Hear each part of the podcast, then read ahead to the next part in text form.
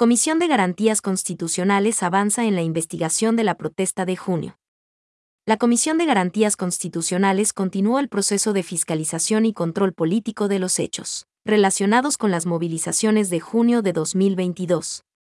Para ello, escuchó a varias autoridades, organizaciones de la sociedad civil y actores de las movilizaciones. Diana Salazar, fiscal general del Estado, manifestó que la institución es muy respetuosa de lo que establece la Constitución, que garantiza el derecho a la protesta social. No obstante, advirtió que existe otro tipo de hechos que pasan de la protesta social pacífica a hechos violentos y en ese momento se debe activar la acción legal.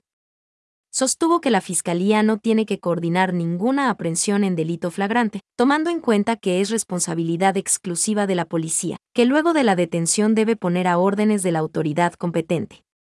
César Córdoba, defensor del pueblo, explicó que ante las detenciones estuvo en 83 diligencias procesales, a la vez que detalló que las detenciones se realizaron en 9 de las 24 provincias del Ecuador informó que Pichincha registró 44 detenciones, Orellana 22, Chimborazo 9, Azuay, Cotopaxi y Santo Domingo de los Tsáchilas dos detenciones en cada una.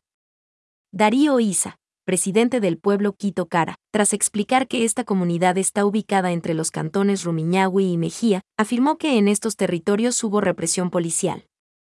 Entretanto, Sara Oviedo, directora ejecutiva de la Fundación Kitu Reimi, señaló que en las movilizaciones estuvieron presentes niñas, niños y adolescentes.